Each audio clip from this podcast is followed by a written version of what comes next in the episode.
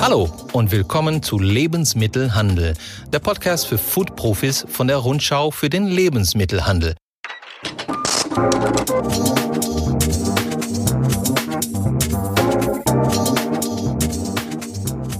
Mein Name ist Marcelo Crescenti und ich bin der Chefredakteur dieser Fachzeitschrift für die Lebensmittelbranche, die es schon seit über 90 Jahren gibt. Jetzt auch als Podcast. Für die heutige Folge habe ich mit dem Lebensmittelhändler Frank Langanki gesprochen.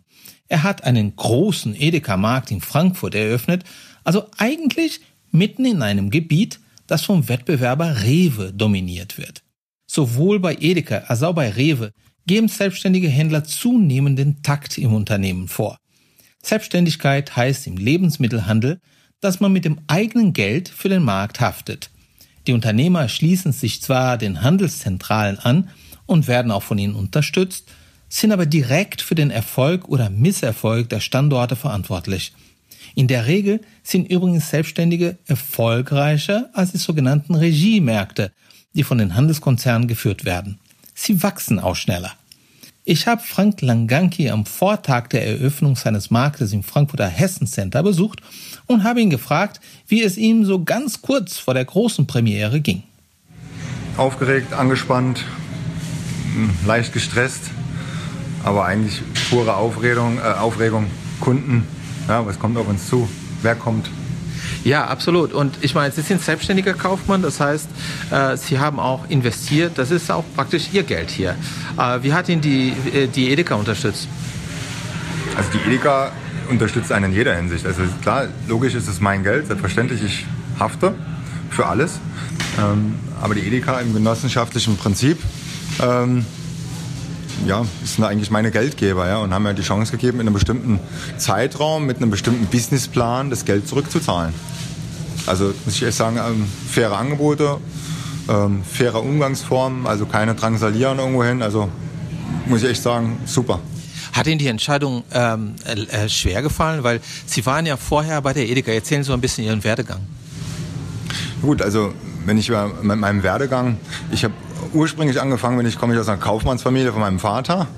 Ähm, der hat Videotheken, also ähm, eine Schreinerei, eigentlich alles Allrounder gemacht. Ähm, Jeansläden, Backshopläden, das ist eigentlich so mein, meine Kindheit gewesen und immer wieder mit, ähm, mit dem Handel vertraut. Tja, irgendwann, äh, ich weiß gar nicht, ich glaube, ich war einkaufen bei Kaufland und habe einen Verkaufsleiter, der ein guter Freund von meinem Vater war, dort getroffen und drei Minuten später war ich Wareneingangsleiter. Und da war ich bei Kaufland und habe dann da meine Ausbildung begonnen.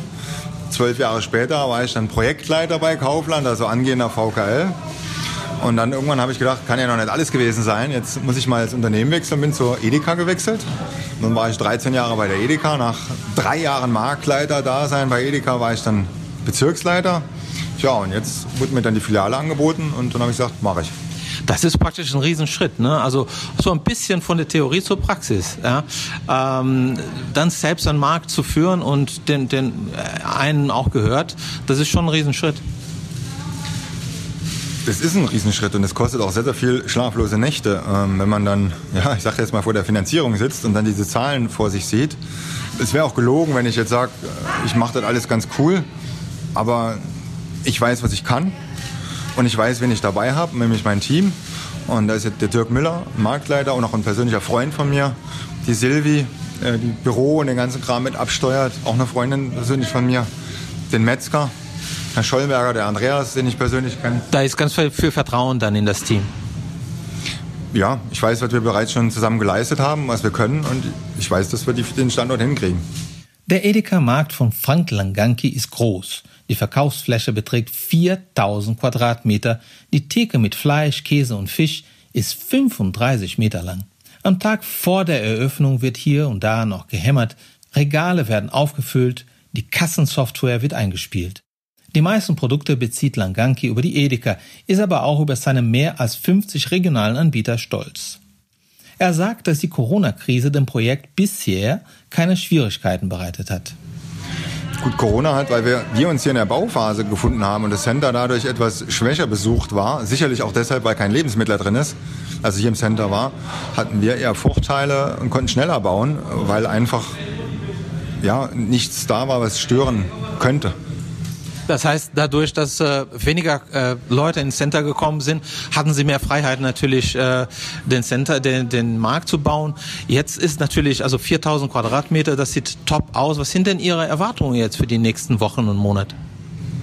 Tja, die Erwartungen sind eigentlich, ja, wie, wie, wie, wie trifft man das aus, ohne da jetzt als, als lapidare Aussage zu fällen? Eigentlich möchte ich wirklich nur äh, vom Kunden akzeptiert werden. Bodenstich, ich habe gar nicht die Erwartung, dass das jetzt von heute auf morgen eine Goldgrube ist. Ich habe eher die Erwartung, dass das, was ich mir ähm, als Worst Case, als Gutes, als Mittelmaß ausgerechnet habe, eintritt, ich da darauf aufbauen kann, daran arbeiten kann und dann einfach meinen Job tun, nämlich das, was ich kann, Handel betreiben, für die Kunden da sein. Was sind denn, würden Sie sagen, die Besonderheiten dieses Marktes? Ich habe ja schon gesehen, Sie haben ja schon, Sie haben ja einige äh, Flughafen-ähnliche Tafeln äh, dabei. Das ist ja so Ihre Idee gewesen. Äh, hier in Frankfurt ist ja auch ein großer Flughafen. Was würden Sie sagen, sind die Besonderheiten und äh, was, was haben Sie dann persönlich, ganz, ganz persönlich als Kaufmann eingebracht? Also den ganzen Style, den habe ich mit eingebracht, weil ich mir den so ausgesucht habe, was ja sehr ungewöhnlich ist für die Edeka. Das ist die Freiheit, die man als Kaufmann eben hat, ne? Klar, gibt sicherlich ein paar äh, CI, also Corporate Identity äh, Tafeln, die man bringen muss, die man leisten muss und äh, die kann man irgendwo mit einbauen. Ja? Also wenn ich jetzt wir lieben Lebensmittel als Riesentext einbauen kann, ich kann das auch auf dem Flugzeugflügel tackern und dann ist das, steht das auch drauf und jeder sieht's, aber ist halt mal anders, ne? Das sind auch die Stärken der, der, des Kaufmanns oder der Kaufleute vor Ort, ne, die, auf die man, äh, über die man immer sagt. Ne. Sie können äh, den Markt äh, für ihre Kunden, für ihre Kundschaft eben äh, umgestalten und, und, und äh, ein bisschen besser anpassen sozusagen. Ja, ich bin der Meinung, ich kann viel, viel individueller auf Kundenwünsche eingehen. Muss ich jetzt ehrlich sagen. Und das ist auch das Ziel, was wir hier haben, was wir möchten. Schneller, individueller auf die Kundenwünsche eingehen. Der Flughafen fasziniert Frank Langanki. Und so hat er ein wenig Flughafenflair in seinen Markt gebracht. Der Getränkebereich wird ausgeschildert wie Abfluggates. Am Flugsteig A findet man Bier, am Flugsteig B Cola und so weiter. Über die Kühlschränke mit Molkereiprodukten gibt es eine Abflugtafel und der Kassenbereich heißt Checkout. Das ist die Freiheit des Kaufmanns, sagt Langanki. Ich frage ihn, was er einem jungen, angehenden selbstständigen Händler raten würde. Da muss er erstmal einmal lachen und dann ganz handfeste Tipps geben. Gute Nerven, ähm, such dir einen guten Ladenbauer, den er mitnehmen kann und äh, ja, soll sich von Beginn eine gute Putzmaschine kaufen, wenn er da äh, einen sauberen, vernünftigen Leistungsstand hinzaubern will. Also Nerven ist alles und ein gutes Team. Man braucht schon Mut dazu, ne? würde man sonst schon sagen. Ne? Ja, in der Tat. Die Frage ist nur, der ein oder andere hat ja schon gesagt, oh je, ähm, was hat denn diese, dieser Standort mit dem Flughafen zu tun? Ich meine, ich habe es jetzt eben am Anfang nochmal gesagt, was ich mir dabei gedacht habe. Internationalität und Flughafen. Ich fahre heute noch ab und zu auf den Flughafen und kostet das, diese, diese Rundfahrt, die man dort buchen kann am Flughafen, die kostet 5 Euro. Dann fährst du eine Stunde mit dem Boost über den Flughafen und kriegst dann da runtergeleiert, wie viele Menschen da arbeiten. 108.000 Menschen, wie gesagt, die 37 äh, Sekunden startet und landet ein Flugzeug. Ich finde es halt mega faszinierend, wie da die, die Koordination ist. Und Sie haben ja schon gesagt, das hat Ihnen die Inspiration geliefert, weil äh, viele Menschen kommen zusammen auf einem Fleck. Das ist ja so auch Ihr Gedanke hier beim Markt, ne? Absolut, genau so. Und natürlich, jetzt sage ich, ja, das ist doch Quatsch, was der da erzählt. Der will ja Geld verdienen. Ja, klar will ich Geld verdienen. Ich muss ja irgendwie die Mitarbeiter bezahlen. Aber ich habe auch die Philosophie, ich meine, ich rede da jetzt nicht um heißen Brei. Ich, ich persönlich zahle mir das Gehalt, was ich zum Leben brauche und das war es, mehr nicht. Ähm, ich fahre auch kein dickes Auto. Ich habe einen uralten VW äh, Touran, den behalte ich auch.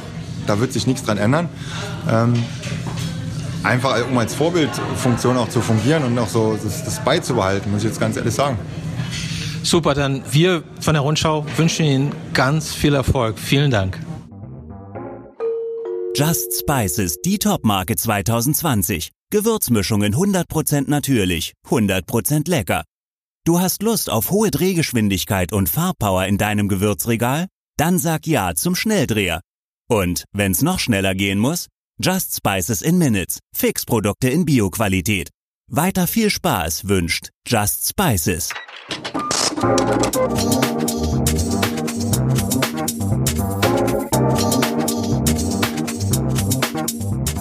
Sie hören Lebensmittelhandel, der Podcast für Foodprofis von der Rundschau für den Lebensmittelhandel.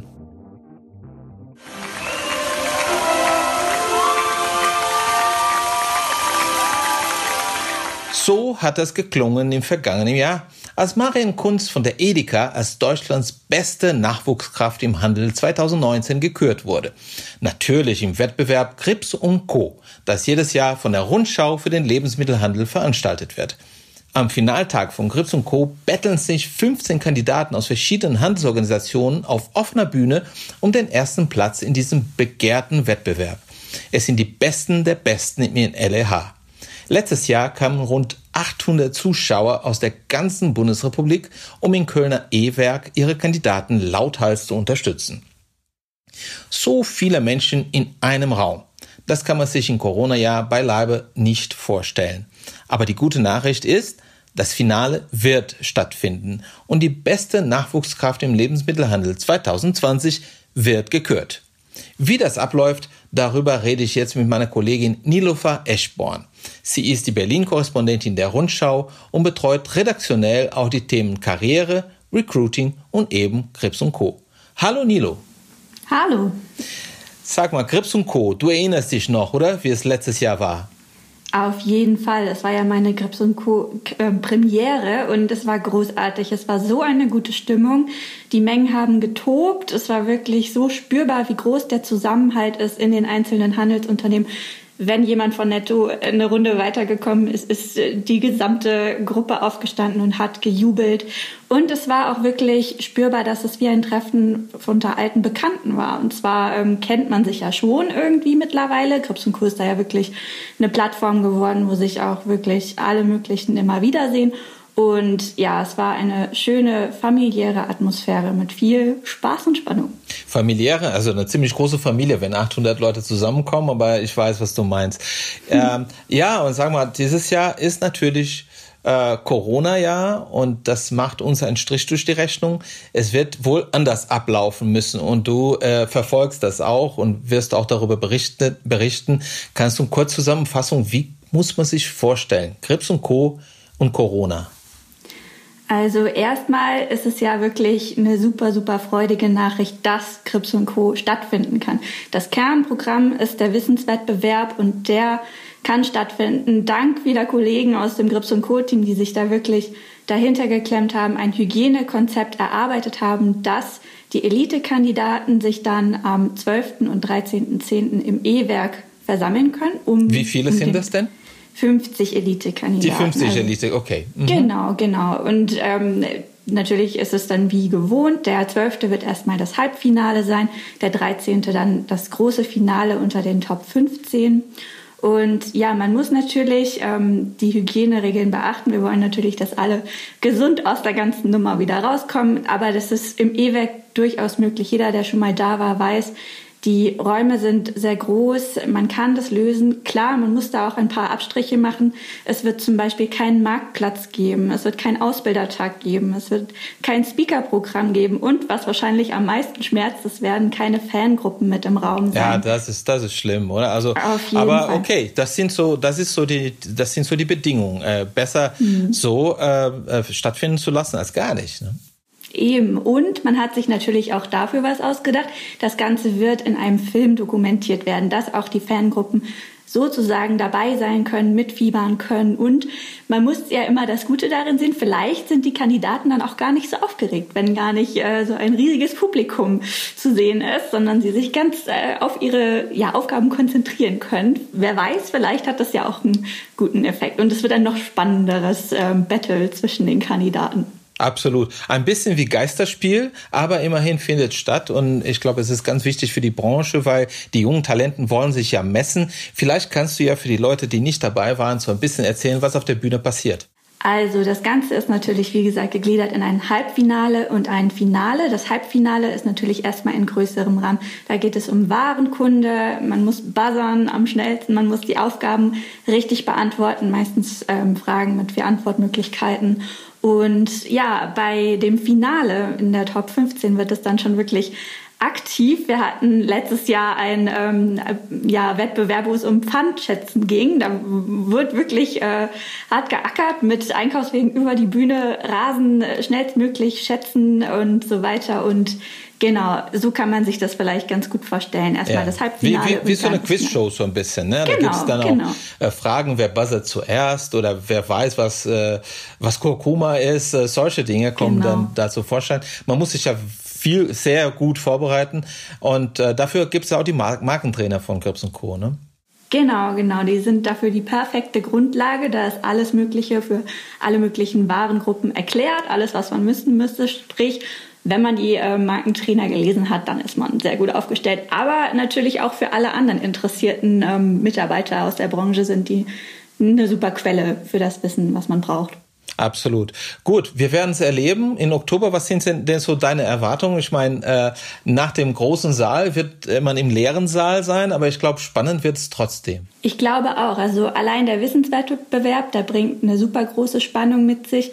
Und ich denke, man wird auch froh sein, dass man überhaupt wieder Veranstaltungen hat. Es war ja wirklich jetzt eine längere Phase des Lockdowns. Veranstaltungen sind nicht wirklich möglich gewesen. Und da ist es schon eine große Errungenschaft, toi, toi, toi, wenn alles so bleibt, dass es voraussichtlich so stattfinden kann, dass sich Elite-Kandidaten treffen könnten. Natürlich mit Abstand, aber überhaupt, dass es stattfinden kann, wird, glaube ich, schon super emotional werden. Und die Freude, dass auch 2020 Deutschlands beste Nachwuchskraft geehrt wird, ist schon sehr groß.